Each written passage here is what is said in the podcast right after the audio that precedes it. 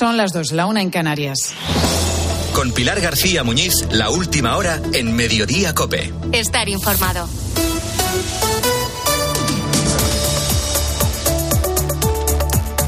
¿Qué tal? Muy buenas tardes, ¿cómo estás? Bienvenido a Mediodía Cope. Este año que se cumple de la invasión de Ucrania ha convertido la economía mundial en una montaña rusa. Quizás esto nunca mejor dicho. La macroeconomía afecta de manera directa a nuestros bolsillos y es curioso comprobar cómo han evolucionado dos vertientes durante este año. Por un lado, la energía y por el otro, los precios, el IPC. Cuando se inició la invasión, Rusia era el principal suministrador de gas en la Unión Europea y uno de los principales de petróleo. Países como Alemania, Austria, Italia o Polonia tenían una alta dependencia de las materias primas rusas, no así nuestro país, España, cuyo suministro procedía de otras fuentes.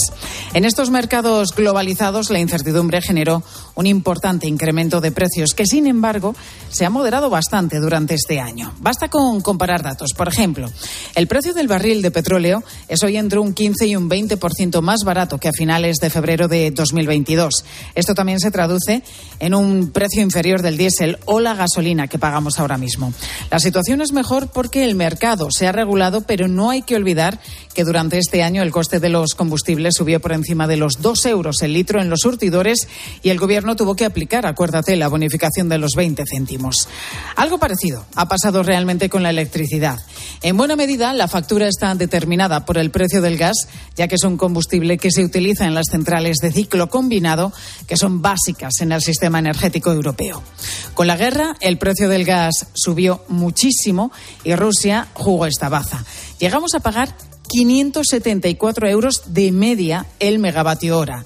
Esto motivó la intervención del mercado y que, por ejemplo, en España y Portugal impusieran el mecanismo ibérico que limita el precio del gas para la producción eléctrica.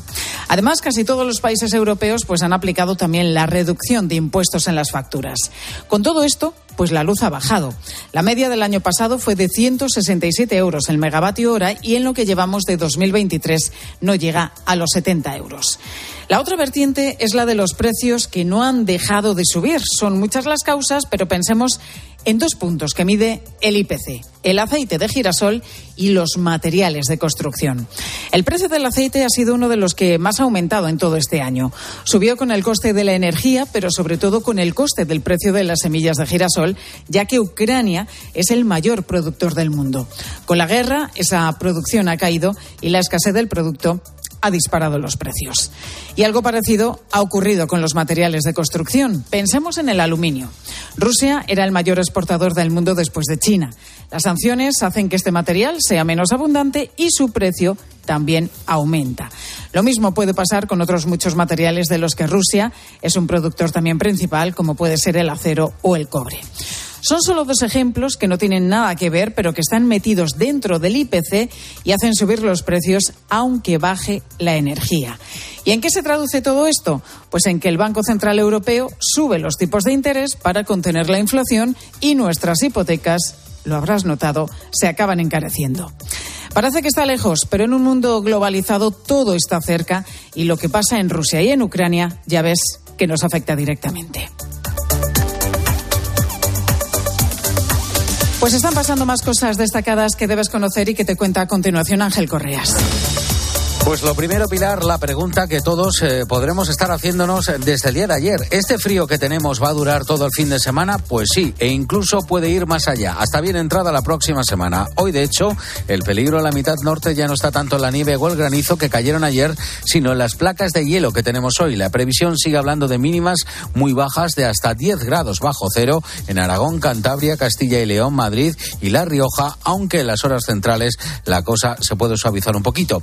Tenemos también un nuevo gasto récord en pensiones, con un desembolso, ojo, de 11.922 millones de euros en febrero, casi un 11% más. Menudo desafío que tenemos con este asunto. Además, se ha declarado secreta la causa del secuestro de una concejal en Maracena, en Granada. Hoy ha pasado a disposición judicial el detenido y exnovio de la propia alcaldesa socialista. Ahora tendrá que esclarecer si realmente detrás de este caso estaba una supuesta denuncia por irregularidades en este ayuntamiento. Y hoy se entregan los premios César, los Oscars del cine francés, en una gala que puede tener mucho acento español. El director y guionista Albert Serra está nominado en nueve categorías por Pacifiction, la película de producción francesa. También la gran vencedora de los Goya Asbestas, de Rodrigo Sorogoyen, podría llevarse el, el premio a mejor película extranjera a la que está nominada. Y en los deportes, Luis Munilla, ¿qué tal? Buenas tardes. Hola, Pilar, buenas tardes. Ancelotti y Simeone han hablado del arbitraje antes del derby. En otra semana con el caso Negreira-Barcelona como protagonista, mañana es el derby de Liga Real Madrid-Atlético de Madrid. Tanto Simeone como Ancelotti han elogiado al árbitro de mañana, que es Gil Manzano. A Simeone le tranquiliza que el foco esté puesto en los árbitros y Ancelotti acaba de decir esto. Confío eh, que en este momento no hay corrupción, por cierto, no, ni aquí, ni en Europa, ni en Italia. Árbitros fallan, como fallan cada ser humano, que si fallan tenemos que aceptarlo. A veces me enfado cuando fallan, pero estoy súper convencido que en este momento en el fútbol no hay corrupción. Ancelotti, por cierto, ha confirmado que Nacho va a ser mañana titular. Hoy se abre la jornada con el Elche Betis y recordamos emparejamientos de octavos de final en las competiciones europeas. En la Europa League, Sevilla Fenerbahce, Manchester United Betis y Roma Real Sociedad y en la Conference League, Anderlecht Villarreal. Escuchas Mediodía Cope. Con Pilar García Muñiz. Estar informado. Me llamo Polina. Para mí, personalmente, es un gran dolor de mi pueblo. La palabra para caracterizar este año es terrible. Es una tragedia que hemos perdido muchas vidas, las mejores con una palabra diría esperanza. Mi nombre es Maxim, viví muchos años en España, me encuentro en Rivne. Bueno, si tuviese que describir esta guerra en dos palabras sería drama y resistencia. Pues hay tantas guerras en Ucrania como personas afectadas por esta cruel invasión que empezó hace justo hoy un año. Estoy muy preocupada porque toda propaganda rusa es muy, muy, muy importante para ellos, para la Rusia. Vladimir Putin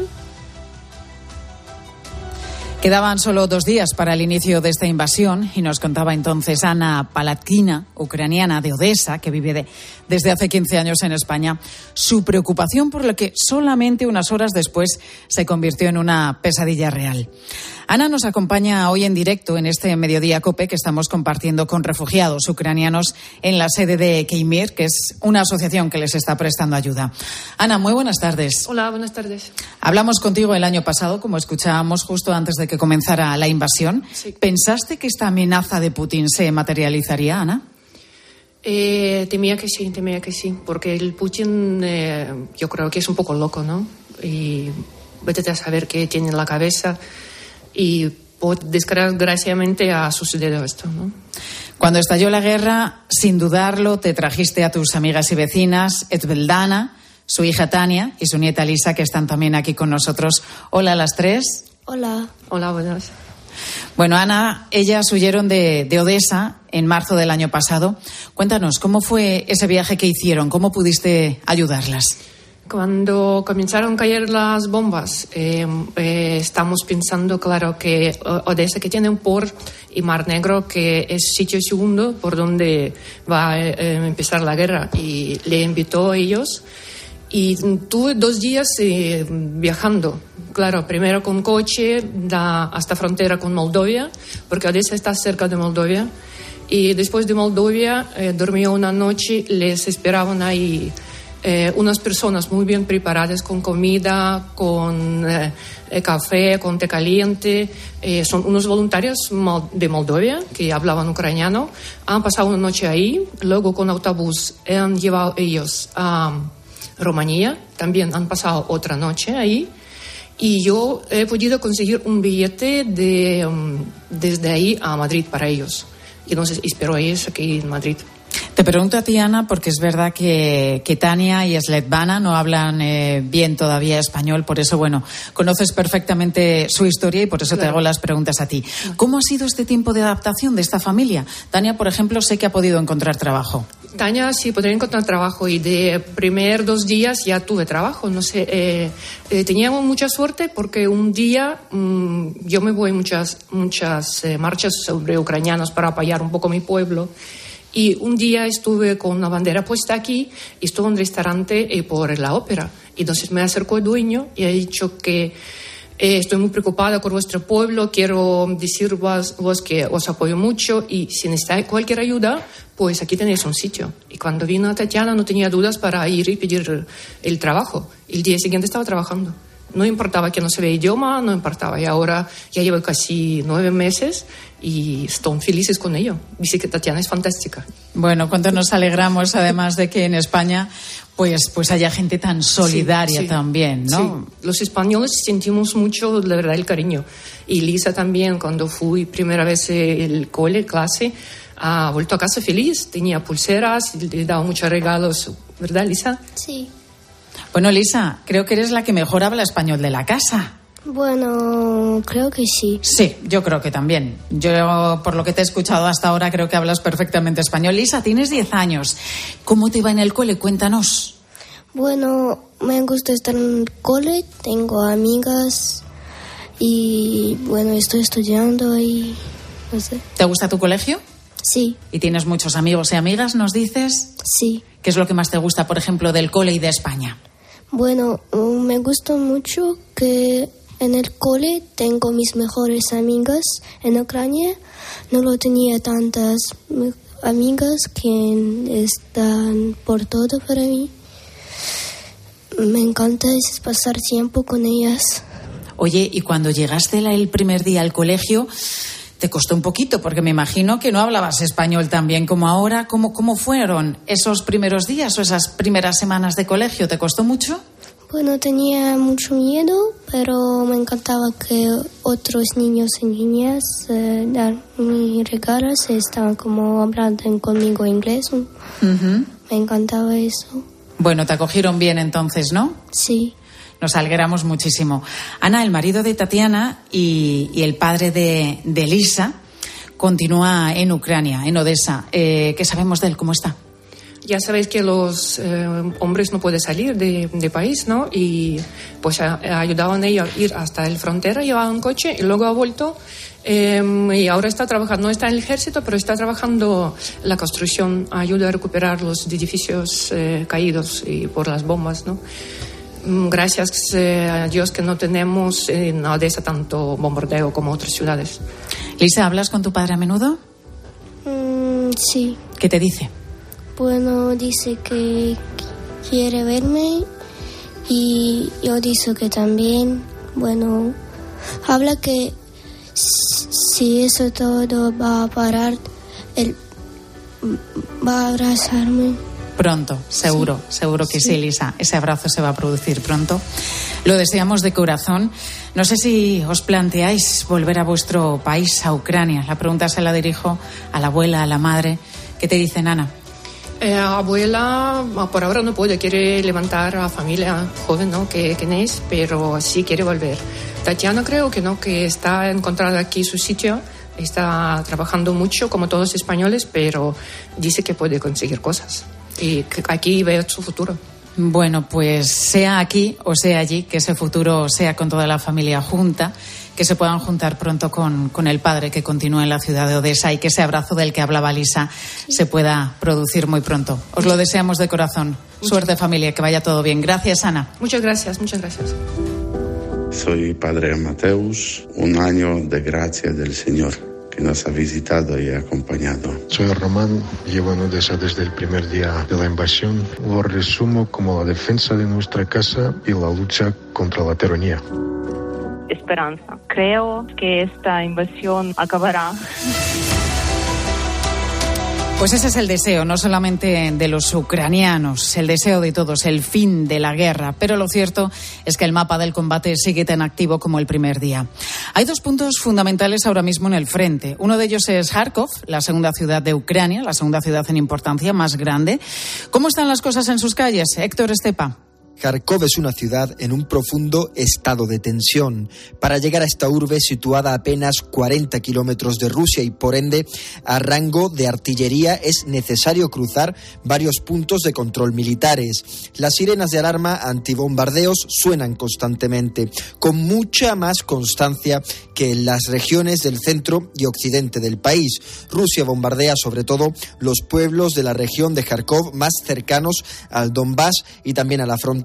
Los rescatistas cuentan que los rusos continuaron bombardeando una de esas localidades después de que ellos llegasen para intentar sacar de los escombros a dos personas afectadas por un ataque anterior. Tuvieron que marcharse sin poder terminar ese rescate. Hace apenas dos noches un proyectil destruyó también un centro de reparación de drones en el casco urbano, a apenas un kilómetro de donde ahora mismo nos encontramos. La ciudad intenta aún así recuperar la normalidad. Hoy mismo ha sido reinaugurada la línea de tranvía que lleva a Saltivsky, el barrio más bombardeado de la ciudad. No es fácil recuperar esa normalidad y en las calles la guerra sigue estando muy presente. No hay, por ejemplo, apenas niños. Dos tercios de los menores de 18 años dejaron la ciudad tras la invasión rusa y no han vuelto. Gracias, Héctor. Y a casi 350 kilómetros de allí, de Kharkov, en otro de los puntos de máxima tensión, está también el periodista y colaborador de COPE, Miquel Ayestarán. En concreto está en Bakhmut, es una ciudad clave porque su caída abrirá las puertas al resto de la región de Donetsk todo hace indicar que en cuestión de horas o días esta localidad podría pasar a, manos de Rusia. Son ciudades eh, fantasma, diría yo, ¿no? Hace tiempo que, ya evacuaron a, a, las familias con niños, queda muy poca gente, sobre todo gente mayor, que está en sus casas y depende absolutamente de la ayuda humanitaria, pero toda esta gente mayor no tiene dinero para poder comprar allí se quedan los más débiles en las zonas de máximo conflicto. Se calcula que hay 8 millones de refugiados ucranianos y más de 5 millones de desplazados dentro del país. Los civiles muertos, además, según la ONU, han sido unos 8.000. Las cifras de un conflicto, Manuel Ángel Gómez, muy buenas tardes. Buenas tardes en el que además entra en juego la propaganda. Sí, la propaganda sobre todo con las cifras de soldados muertos de uno y otro lado. Ucrania dispara hasta más de 140.000 el número de militares rusos muertos. Desde Moscú han optado por no dar prácticamente números. Los servicios de inteligencia británicos calculan que han perdido la vida entre 40.000 y 60.000 combatientes del lado de Moscú.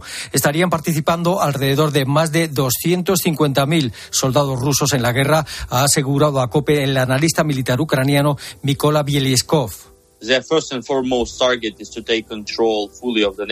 Dice que el objetivo de Rusia en esta nueva fase de la guerra es tomar completamente la región de Donetsk. y que los carros de combate suministrados por los europeos no entrarán en acción en el frente hasta finales de abril o principios de mayo. Advierte de que la OTAN tendrá que entregar cazas a Ucrania o si no lo hace, deberá intervenir directamente en la guerra. Gracias, Manu. Importante también el papel de la comunidad internacional. Naciones Unidas ha aprobado esta madrugada, con la abstención de China, una resolución pidiendo el fin de la guerra. Y es importante seguir hablando del papel de la potencia asiática que sigue jugando con la ambigüedad. Hoy pide un cese de la violencia, pero también que se acaben las sanciones a Rusia. Seguimos en mediodía, ahora con tu cope más cercana.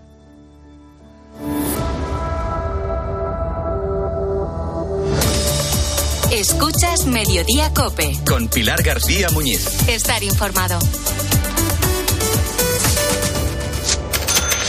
Si afecta tu bolsillo, le interesa a Carlos Herrera. La inflación dejó de moderarse en enero. Pues así es, los precios de la energía siguen intervenidos, lo que nos lleva a un impuesto en diferido del que nadie habla. Alguien tendrá que pagar la diferencia entre lo Carlos Herrera, Marc Vidal y tu economía. De lunes a viernes desde las 8 de la mañana en Herrera en Cope. ¿Quieres ahorrar a full? Aprovecha el 3x2 en Carrefour. Hasta el 13 de marzo en Carrefour, Carrefour Market y Carrefour.es, 3x2 en más de 3.000 productos. Como en el Actimel de 100 gramos, pack de 6. Comprando dos, el tercero te sale gratis. Carrefour, aquí poder elegir es poder ahorrar. Donde pongo el ojo, pongo la oferta. Dos gafas de marca con antirreflejantes por solo 89 euros. Infórmate en soloptical.com. ¿Qué sentimos cuando algo nos cautiva? Lo que sentirás conduciendo el nuevo Peugeot 408, con su sorprendente diseño y un interior con acabados exclusivos. Descubre el lenguaje de la atracción y disfruta de condiciones únicas en las puertas abiertas hasta el 28 de febrero. A Ángel Expósito le escuchas cada día en la linterna. Pues ahora le vas a leer porque presenta Mi abuela sí que era feminista, su nuevo libro en el que mujeres superheroínas desmontan el empoderamiento de postureo con la fina ironía y el talento de uno de los periodistas más destacados de este tiempo. Mi abuela sí que era feminista, ya a la venta de Harper Collins. Síguenos en Twitter en arroba cope y en facebook.com barra cope.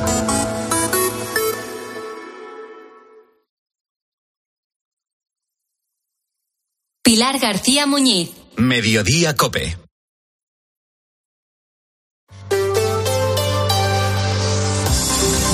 Cope Madrid. Estar informado. Cuando parecía que habíamos dejado atrás el frío, solo hay que recordar el pasado fin de semana con más de 20 grados que tuvimos, pues ahora llega lo peor del invierno a Madrid y lo hace con fuerza. El plan de inclemencias invernales de la Comunidad de Madrid está en el nivel cero, fase de prealerta, y hasta las 10 de la mañana hemos tenido activado el aviso naranja por nieve y por bajas temperaturas en la sierra. Allí esta pasada madrugada se han llegado a acumular hasta 10 centímetros de nieve y se han alcanzado los 10 grados bajo cero, que no está nada mal. En el resto de la región ese aviso se ha rebajado a amarillo. Aún así, hemos tenido valores negativos durante la noche en toda la región y aunque tenemos un viernes muy soleado, las máximas, por ejemplo, en la capital apenas van a superar los 9-10 grados y van a caer en picado cuando se vaya ese sol. Que no nos engañe el sol, que hace mucho frío. ¿eh? ¿Y hasta cuándo vamos a tener estas temperaturas, este frío en Madrid? Pues esa pregunta se la hemos hecho al meteorólogo Jorge Ucina. Y a partir del viernes y hasta bien entrada la próxima semana, estaríamos hablando que hasta al menos miércoles, eh, jueves de la próxima semana, vamos a seguir bajo los efectos del rigor de las bajas temperaturas, especialmente nocturnas, pero también diurnas, porque eh, los termómetros, aunque veamos sol en el cielo, a partir del fin de semana eh, van a registrar temperaturas bajas. Lo peor, como te decía, lo hemos tenido y lo vamos a tener los próximos días en la sierra. Pablo Fernández, buenas tardes. Buenas tardes, Pilar. Contábamos ahora mismo la gran nevada y los 10 bajo cero que han vivido en muchos puntos del norte de Madrid pues estas sí. últimas horas. Pues sí, ese frío ha venido acompañado de nieve y por eso al norte de Madrid hoy todo se ve blanco. A algunos negocios les ha venido bien que haya nevado. Enrique es responsable de la central de reservas Sierra del Guadarrama, del Guadarrama y reconoce a COPE que esto favorece que lleguen más visitantes vamos a tener suerte de que esto nos da una pequeña continuidad. Si nos perjudica en otras actividades que no se pueden terminar, como, como son las salidas, los avistamientos, salidas de estrellas, por, por el frío y por la incomodidad de estas temperaturas, pero bueno, la oferta que tenemos es amplia y nos da un número importante de visitas otros negocios de la sierra, sin embargo, no notan que la nieve les venga demasiado bien. Nos lo cuenta Noé, encargada de un complejo de casas rurales en la Aceveda, que hay gente a la que no le hace mucha gracia les pilló así un poco de sorpresa y, y, no les gustó demasiado. Pero bueno, que también les gustaba por el tema de que en Madrid lo veían eso desde la Filomena. Así que es un poco un poco 50-50. Pero no es como que en las épocas de nieve me lleguen más personas.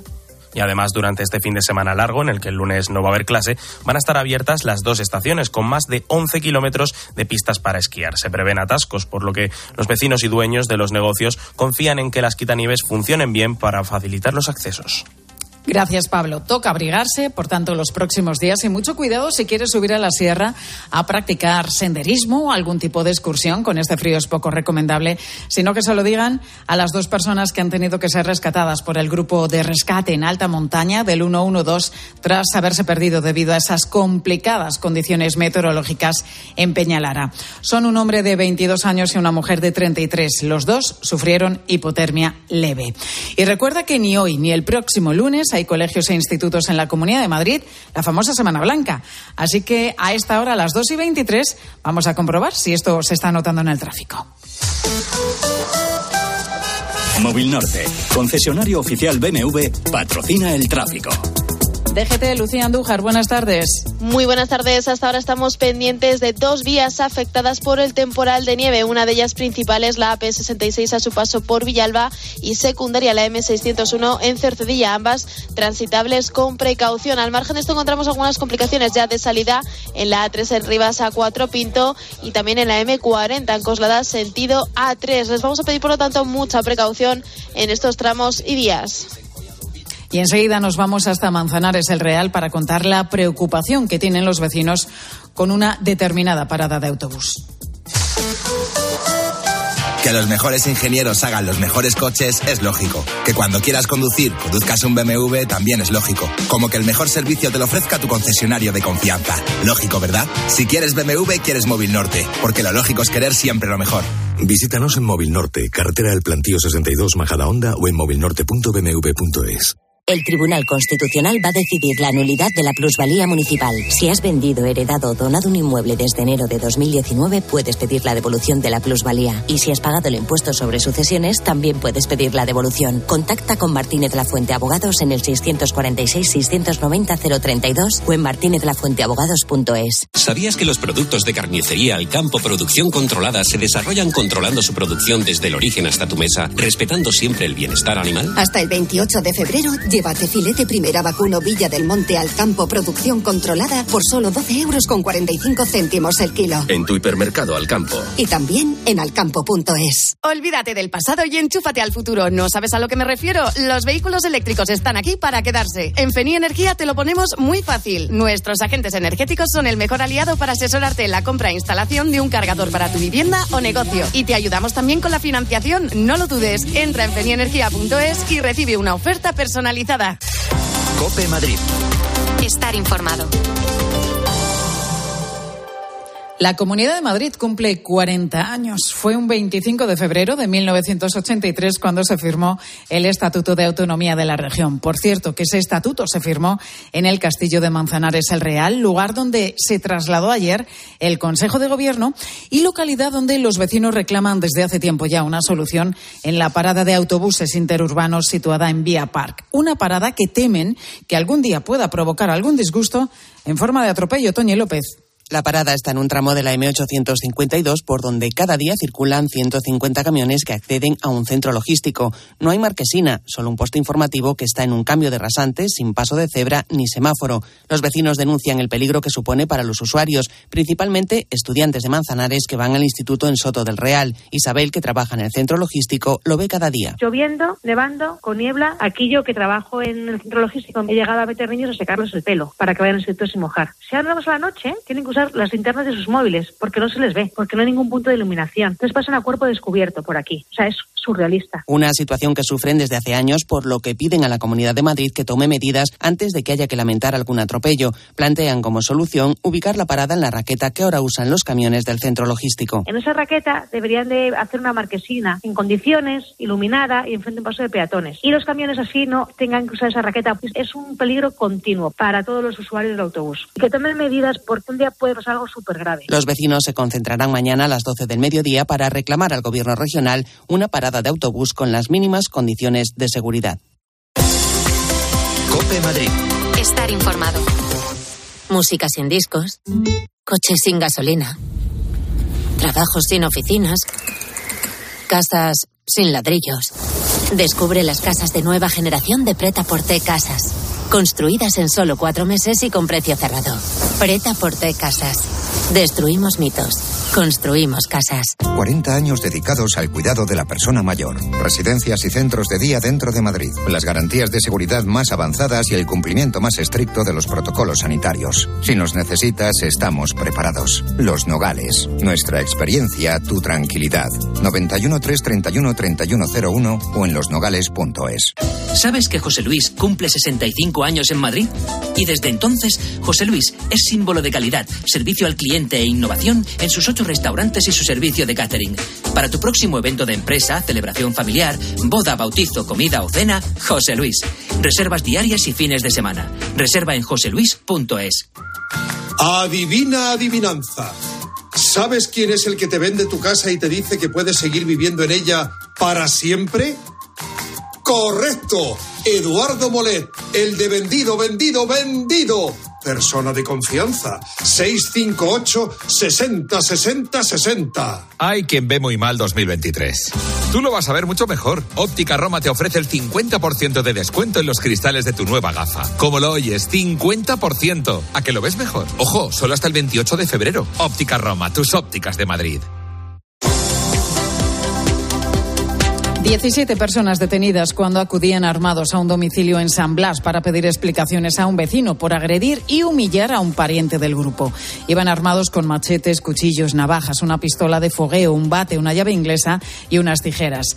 Entre los detenidos hay un menor de edad. Sobre las 11 de la noche del miércoles se presentaron en la calle Gran Vía del Este. Al parecer el hombre había tenido un altercado con otro vecino por un golpe en el coche y sus parientes fueron a defenderlo. Hasta seis coches patrulla tuvieron que acudir al lugar para detener a los 17 implicados, algunos muy peligrosos.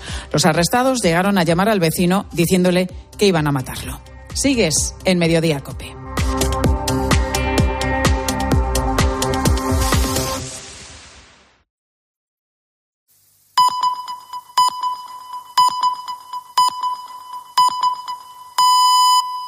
Son las dos y media, la una y media en Canarias. Con Pilar García Muñiz, la última hora en Mediodía Cope. Estar informado. Pues hoy hace justo un año que Rusia, de la mano de Vladimir Putin, empezó a andar el camino de la guerra. Un camino sinuoso que atraviesa Ucrania en medio de un paisaje de muerte y destrucción y un camino que no sabemos ni dónde acaba ni cuándo terminará. Ese camino nos ha traído hoy en mediodía hasta la asociación Keimir, que ayuda a los refugiados ucranianos en España. Aquí trabaja Ana ayudando a otros compatriotas que llegan a nuestro país. Hace un año ella estaba en Kharkov y su vida cambió en la madrugada del 24 de febrero con las primeras explosiones, con los primeros bombardeos. Tardó pocos días en comprobar que tenía que abandonar el país cuando tú ves tanques cerca de tu casa y otro día uh, vi misil en uh, calle cerca de mi casa y pensaba que tengo que salir. Rusia comenzó hablando de operación militar especial, algo quirúrgico, rápido y aplastante. Pensaban que en unos días el gobierno de Kiev huiría y Moscú pondría un títere bajo su control que el ejército ucraniano se rendiría, que la OTAN no sería capaz de mantener una respuesta unitaria y que la Unión Europea quedaría atenazada por el miedo. Pues un año después, aquella operación especial es una guerra de desgaste. Volodymyr Zelensky sigue en Kiev, convertido en un referente además de resistencia. El ejército ucraniano continúa combatiendo, la OTAN se va a expandir a Suecia y Finlandia y la Unión Europea sigue alimentando militarmente a Ucrania. De momento, Putin ha conseguido poco o nada. Bueno, sí que ha conseguido una cosa, alterar la economía mundial y el mercado de la energía. Tanto Europa como Rusia están notando las consecuencias de esta guerra, aunque lo cierto es que está siendo un factor condicionante, pero no determinante. Los que están pagando un precio muy alto son los propios ucranianos, la gente normal que hace un año se despertó con su vida patas arriba. Durante este año, en COPE hemos escuchado sus voces desde Kiev, Odessa, Kharkov, Gerson siguen allí, en Ucrania, y hoy les hemos pedido que nos resuman con una sola palabra este año de guerra. Dolor de mi pueblo. Verdad, se ha descubierto las verdaderas intenciones de Rusia. Esperanza. Terrible. Una tragedia. Drama y resistencia. Diría esperanza. Un año de gracia del Señor que nos ha visitado y acompañado. Cambios extraordinarios. Defensa de nuestra casa y la lucha contra la tiranía. Son las voces de Dimitro, profesor de universidad, Maxim, un estudiante que todavía hoy busca ayuda humanitaria por toda Ucrania, Gala, que enseña español, Roman, que vivió muchos años en nuestro país, Stefan, que continúa buscando material para llevar al frente, o Ana, una estudiante de español que sigue viviendo en una de las ciudades más castigadas, en Gerson. Todos ellos nos han contado la guerra, su guerra, durante este año. Muchos otros decidieron salir, escapar de las bombas y el miedo. Los desplazados dentro de Ucrania son cinco millones y medio y los refugiados, los que han salido del país, superan los ocho millones de personas, según cifras de ACNUR. De ellos, casi 170.000 han acabado aquí en España. Poner una cifra a los fallecidos en este año de guerra es casi imposible, pero se cree, se calcula que serían 8.000 los civiles fallecidos.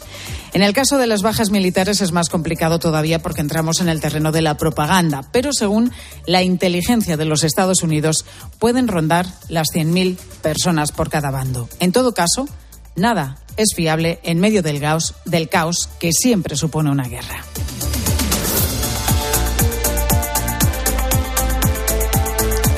Pues están pasando más cosas destacadas como estas tres que te cuento ya con la ayuda de Ángel Correas.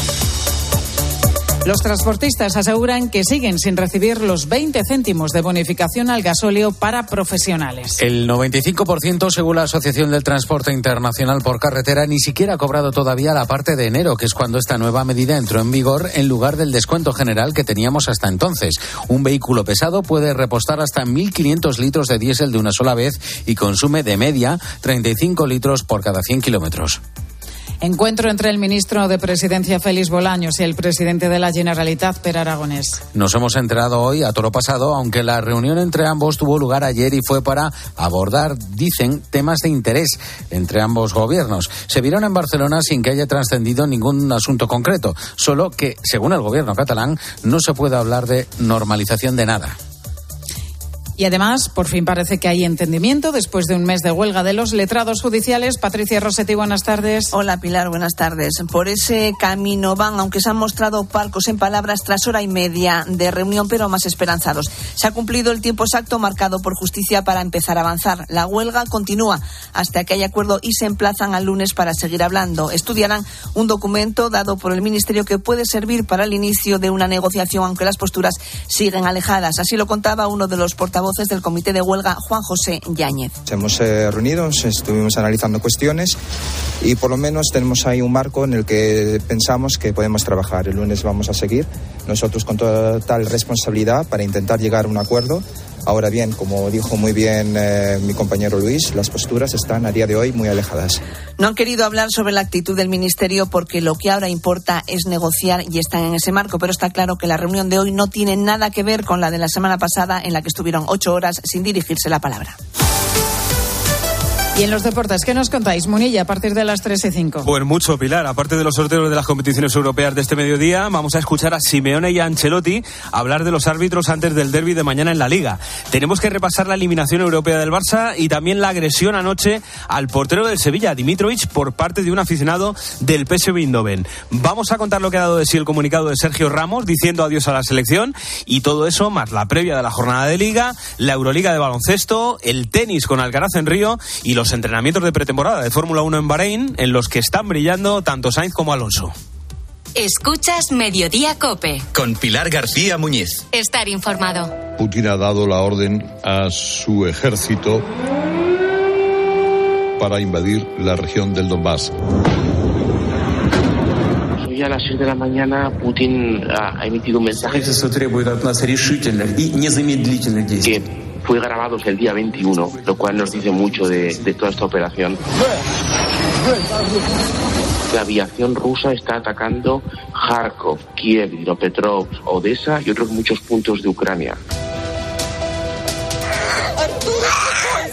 Un ataque que Biden califica de injustificado, una guerra premeditada que supondrá una catastrófica pérdida de vidas y de sufrimiento. Claro, nos afecta a todos porque el principal arma de la economía rusa es la exportación de materias primas. Rusos son, por ejemplo, los mayores exportadores de trigo del mundo, petróleo, gas, carbón, cobre, aluminio, fertilizantes. Imagínense ustedes para todo el sector primario del mundo entero.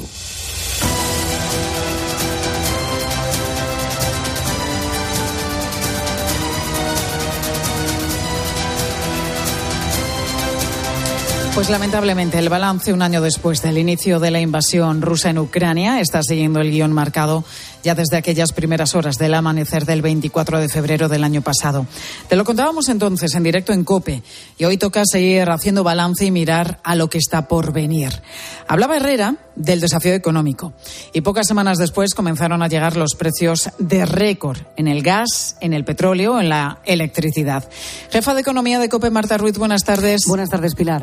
Hoy, sin embargo, un año después, podemos decir que estamos bastante mejor, Marta. Estamos mejor, pero con precios más altos que antes de la pandemia. No hay que olvidar que el impacto de la guerra no sobrevino en un contexto ya de inflación creciente por la reactivación de la economía en la pospandemia. Europa ha recortado en un 75% las importaciones de gas ruso y ha aumentado las reservas. Así, el MIGAS, el de referencia en España, está ahora mismo a 50 euros el megavatio hora, cuando llegó a superar los 224 euros euros en marzo del año pasado. El precio medio de la luz va a terminar este mes en los 135 euros el megavatio hora en el mercado mayorista, pero es que llegó a superar los 544 euros de precio el 8 de marzo del año pasado. 2022, de hecho, cerró con la factura media de la luz más cara de la historia, 105 euros. Y lo mismo pasa con el petróleo. Ya está en niveles eh, previos a esta guerra, 82 dólares el barril de Brent, pero ha llegado a superar los 120 dólares, empujando los carburantes por encima de los 2 euros el litro el pasado verano. Hoy ya se mueven en el entorno de los 1,60 euros. Destaca también la bolsa Marta, que hoy está un 10% por encima del nivel que tenía hace un año y además se está estabilizando el precio del trigo, maíz o cebada, que están por debajo de su precio del año pasado. Sin embargo, Marta, los alimentos siguen pagando el precio de la guerra. Sí, el impacto del aumento de costes tarda más en corregirse y a pesar de las rebajas del IVA, los alimentos han subido un 15,5% de media.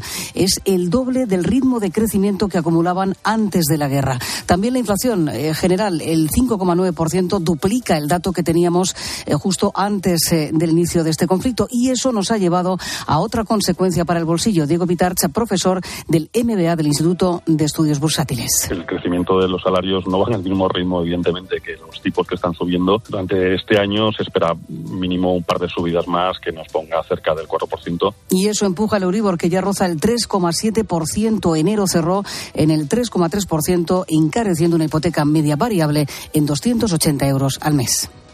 Nos fijamos también en las consecuencias para un producto muy, muy habitual en nuestro día a día, el aluminio de una ventana, por ponerte un ejemplo de antes de las guerras, de la guerra, 300 euros, que ahora está en 1000, 1100, eh, pero así, sin, sin exagerar nada. Francisco Cabello y tiene un negocio de aluminios en Madrid y corrobora que el precio de la materia prima sigue por encima del que tenían hace un año y lo mismo ocurre con el acero. Y además, mirando al bolsillo, pues hay una consecuencia más que es la incertidumbre. La economía, ya sabes, es un estado de ánimo y los españoles seguimos siendo 12 meses después de la invasión los europeos con más miedo a ser despedidos y no encontrar otro empleo.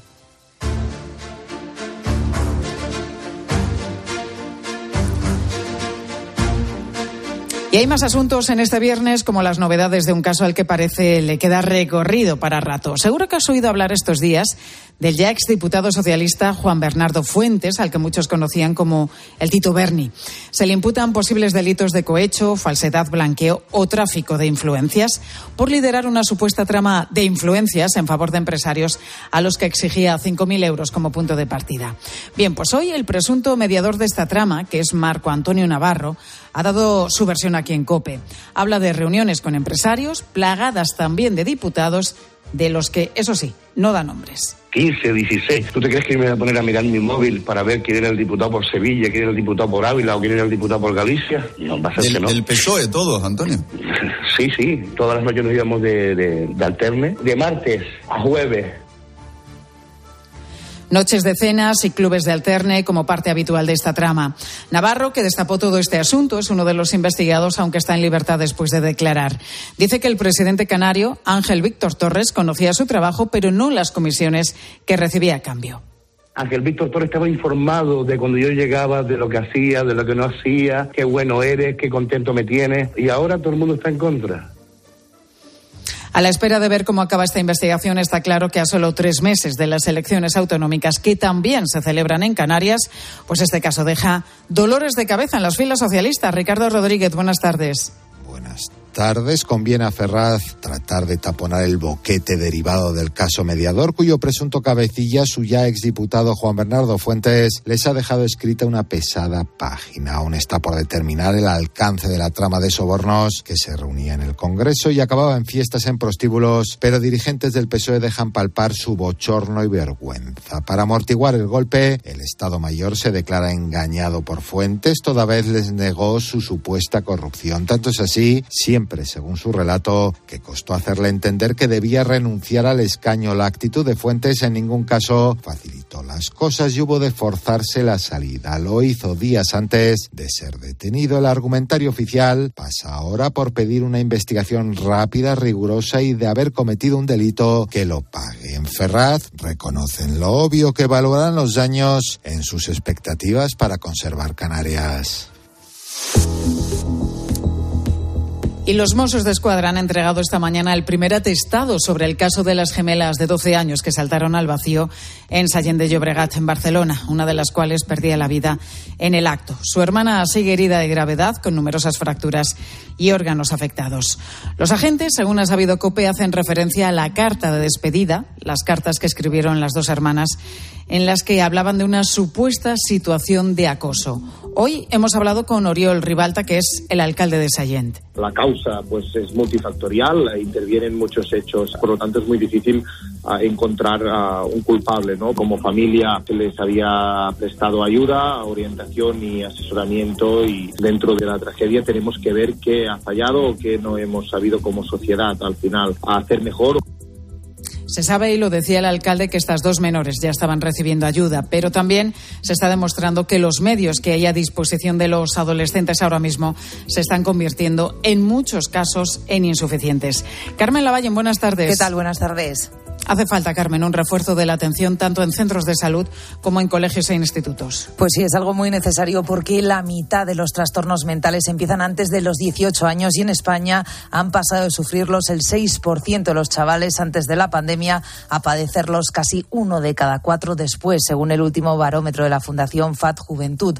Las listas de espera son de meses, tanto en psiquiatría como en psicología infanto-juvenil. En urgencia se multiplican los casos de intento de suicidio y de autolesiones, también los de acoso escolar y ni en atención primaria, ni en las consultas especializadas, ni en los colegios dan abasto. Tan es así que esta misma semana el equipo directivo del Instituto Morería de la localidad valenciana de Mislata ha presentado su dimisión ante la falta de apoyo de la Administración tras verse desbordados por los problemas de salud mental de sus alumnos. Miguel del Nogal es psicólogo, experto en acoso escolar. Muchas veces el, el volumen de casos que tienen es muy grande y luego en segundo lugar donde además tienen que atender no solo las necesidades afectivas sino también las necesidades educativas especiales muchas veces no en la tragedia de Sayent las dos gemelas recibían atención psicológica en su instituto. Una de ellas había incluso sido derivada a un centro mental infantil juvenil pero ni estos apoyos ni el de la orientadora social por su situación familiar inestable funcionaron. Y ahora Leila afronta un duelo mucho más complicado de gestionar que otros por el hecho de ser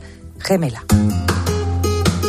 Y te hablo ahora de la red social de moda TikTok, porque esta aplicación china es noticia hoy porque la Comisión Europea ha ordenado a sus empleados que la desinstalen de sus dispositivos. Pilar Cisneros. Hola, buenas tardes. Pues tienen hasta el 15 de marzo para hacerlo. ¿Y por qué? Lo explica Borja Suara, abogado y experto en Derecho Digital. En principio no tiene por qué tener mayor peligro, pero la Comisión Europea han prohibido la instalación y el uso a sus funcionarios y altos cargos por la situación geoestratégica que estamos atravesando, en la que Estados Unidos y la Unión Europea no se fían de las empresas chinas. Claro, y porque esos datos podrían acabar pues ahí en manos chinas. Bueno, vamos a profundizar en esta cuestión hoy por la tarde. En la tarde de Cope, ahora tu Cope más cercana. Sigue a Pilar García Muñiz en Twitter en arroba mediodíacope y en facebook.com barra mediodíacope. Hola, soy tu yo del futuro. Y mira lo que tengo. ¡Menudo coche! Pues lo he conseguido gracias a ti.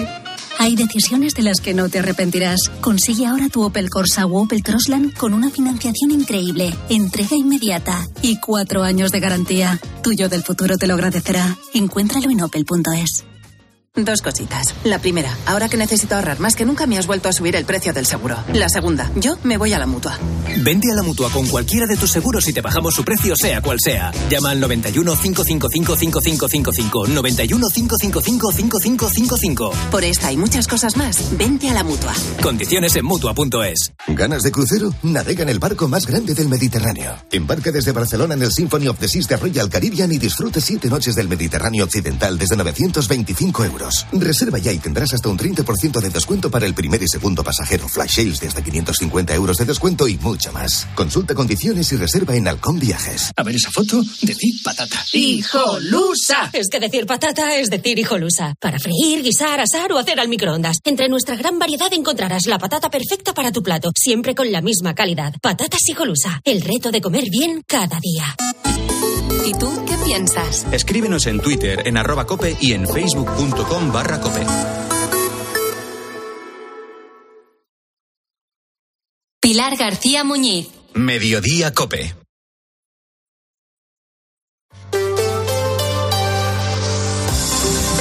Cope Madrid. Estar informado. Pues seguimos aquí en directo haciendo este programa en la asociación Keimir de ayuda a los refugiados ucranianos que llegan a nuestro país en este día, en este viernes 24 de febrero, en el que se cumple un año de la guerra de Ucrania y Rusia, que deja por el momento, y según datos de Naciones Unidas, 8.000 civiles muertos, más de 5 millones de desplazados dentro del país y 8 millones de refugiados. Muchos de ellos han llegado a Madrid. 17.600 ucranianos, en su mayoría mujeres y niños, han recibido aquí en la región algún tipo de ayuda en alojamientos, en albergues juveniles a nivel de escolarización o de acceso a la sanidad pública y al transporte con más de 14.500 títulos expedidos. Es el balance que hace la Comunidad de Madrid en este año que llevamos de guerra una de esas refugiadas es Ana Gorovets, trabajadora en esta asociación desde la que estamos haciendo este programa, que nos ha contado que aún es pronto para regresar a su país.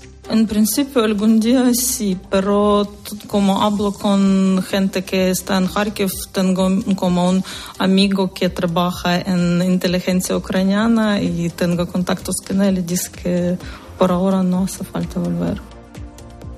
Luego tenemos a los ucranianos que llevan tiempo aquí en España y que siguen sufriendo con el día a día de esta guerra porque tienen a su familia allí.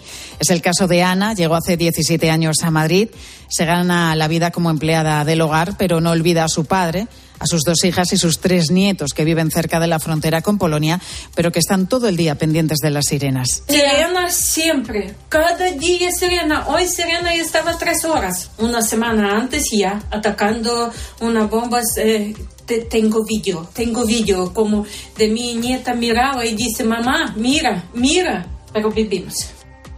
Ana manda todo lo que puede a su país. Nos contaba que hace poco ha enviado un generador eléctrico de gasoil porque han pasado la etapa más cruda del invierno sin electricidad ni calefacción.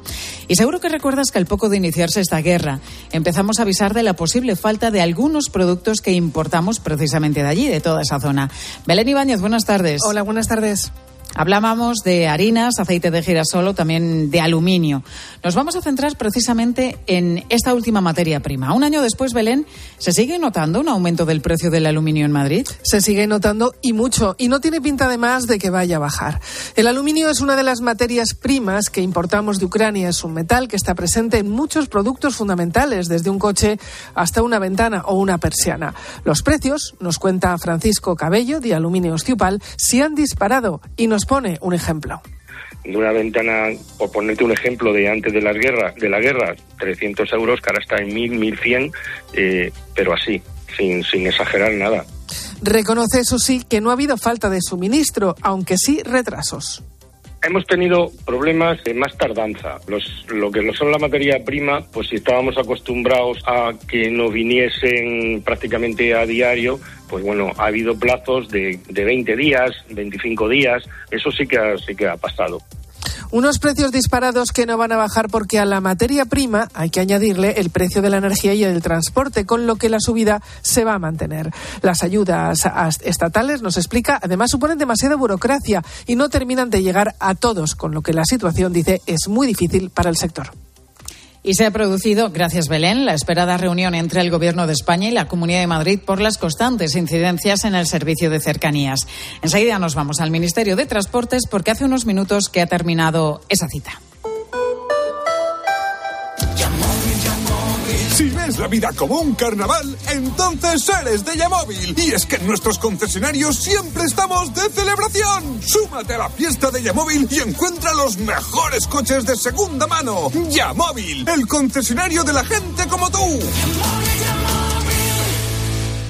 Invertir conlleva riesgos, por lo que lo mejor es hacerlo con garantías. Con Cibislend ahora puedes invertir en un proyecto inmobiliario con un 18% de rentabilidad total en 24 meses y con garantía hipotecaria. Entra en cibislend.com, regístrate gratis e infórmate sin compromiso. Tu plataforma de inversiones inmobiliarias se llama Cibislend. Que la gastronomía es uno de nuestros mejores embajadores, eso lo saben hasta en Japón. Gracias a los chefs y a productos como Fuentes, el atún rojo, nuestro país triunfa en medio mundo, como en Japón, donde Fuentes es sinónimo del mejor atún rojo.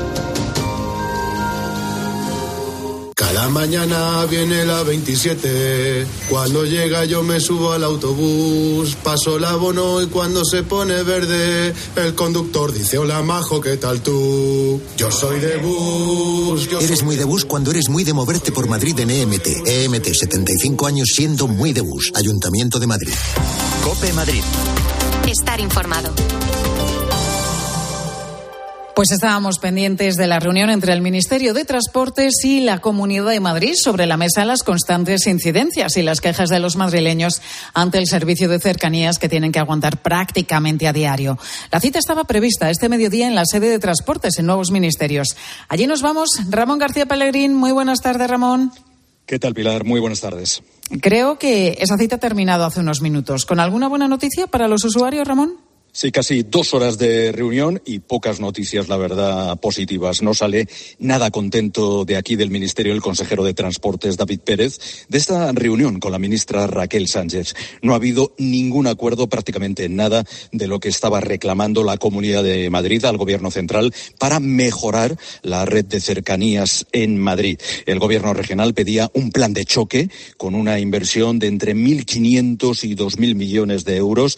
Dice Pérez que la cifra de ejecución del plan del Ministerio es de 500 de millones de euros de un total de 5.000. Escuchamos a David Pérez. En este punto no ha habido un acuerdo, no consideran que exista ese déficit en el mantenimiento eh, y consideran que además se está ejecutando un plan de cercanías y que por tanto ese, ese punto no es necesario.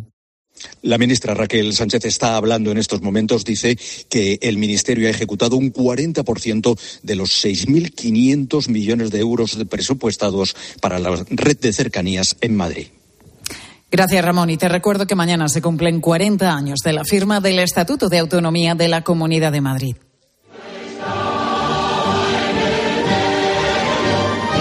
Comunidad que tiene hasta himno, ¿eh? es este que estás escuchando, bastante desconocido y que suena poco, por cierto. Fue un 25 de febrero de 1983 en el castillo de Manzanares el Real cuando se firmó ese estatuto. Para conmemorar estos 40 años se ha celebrado un acto de conmemoración en la Real Casa de Correos con la presencia, entre otros, del primer presidente que tuvo Madrid, con tertulio aquí, por cierto, en Herrera en Cope, Joaquín Leguina, que ha dejado bastante descolocados a muchos con frases como esta. ¿Qué ha pasado en Madrid? ¿Está mejor o está peor? Pues está mejor. Yo diría que mucho mejor. Y algo tendrán que ver, yo diría que mucho, los que me han sucedido en el cargo y los gobiernos que se han formado detrás. Cope Madrid. Estar informado.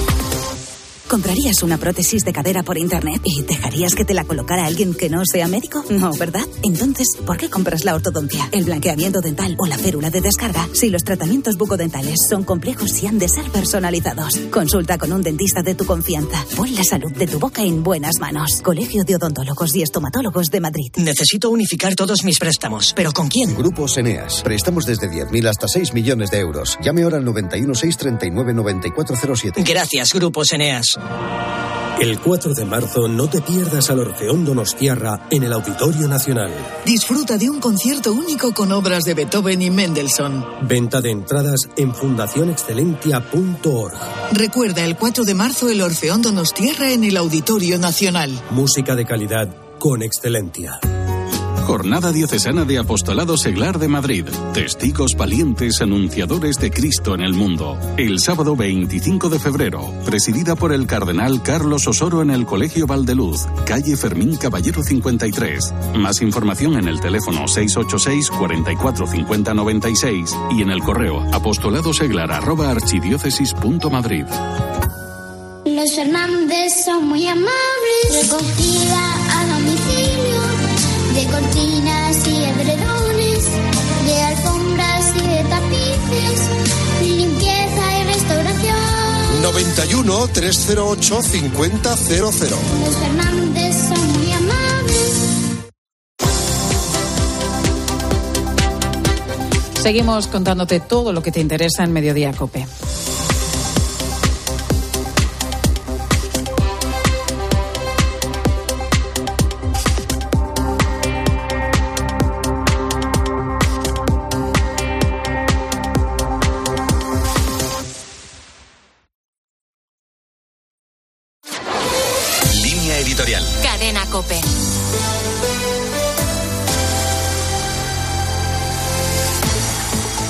Hace un año, el Papa Francisco no ha cesado de denunciar la invasión de Ucrania, que ha desatado una guerra insensata y cruel y ha provocado ríos de sangre y de dolor. Directamente y a través de sus enviados, los cardenales Krajewski y Cherny, Francisco ha querido hacer llegar su cercanía y su ayuda concreta a la martirizada Ucrania sin dejar de señalar la responsabilidad directa de Rusia, a cuyos dirigentes se ha dirigido en vano para que paren la agresión, el Papa intensifica estos días su llamamiento a conseguir una paz basada en la justicia y el derecho. También la diplomacia vaticana se esfuerza en crear las condiciones necesarias para un posible diálogo que permita al menos el alivio de quienes más están sufriendo. En la estela de sus predecesores, Francisco clama para que no se apaguen las conciencias el sueño de la paz, para que el mundo no se acostumbre a esta trágica quiebra de humanidad. Posibilitar el final de una guerra que trae consigo la muerte de miles de personas, un número sin fin de desplazados, familias destrozadas y personas que pierden todo lo que tienen es una tarea prioritaria para el Papa y para toda la Iglesia que no deja de rezar incesantemente por el milagro de la paz. En vísperas del primer aniversario de la invasión, Francisco ha dirigido un llamamiento a los líderes del mundo para que se comprometan en poner fin al conflicto, promuevan un alto el fuego y el inicio de negociaciones de paz, recordando que nunca